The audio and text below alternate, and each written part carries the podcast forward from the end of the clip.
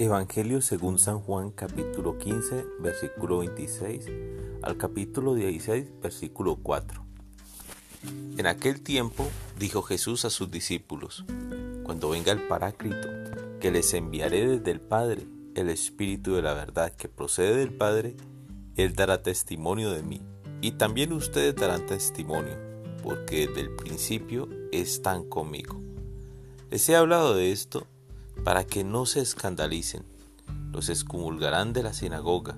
Más aún, llegará incluso una hora cuando el que les dé muerte pensará que da culto a Dios. Y esto lo harán porque no han conocido ni al Padre ni a mí.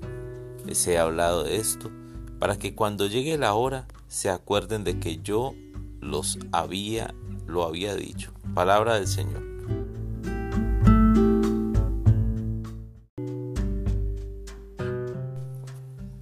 Hola mis amigos, hoy Jesús les habla del envío del Paráclito y cómo serán excomulgados por llevar el Evangelio a muchos lugares.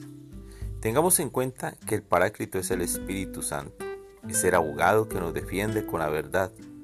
Él es el que habla, el que da verdadero testimonio de Jesús vivo y resucitado.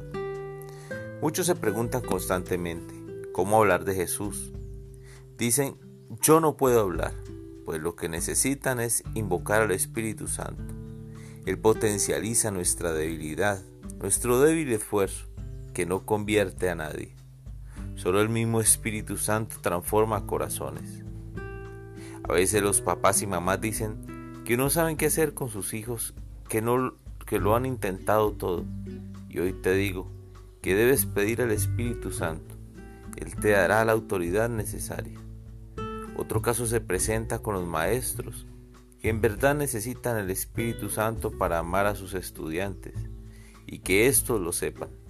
Entonces, otros te envidiarán al punto de hacer tu vida imposible. Te perseguirán, se burlarán, pero Jesús advierte esto.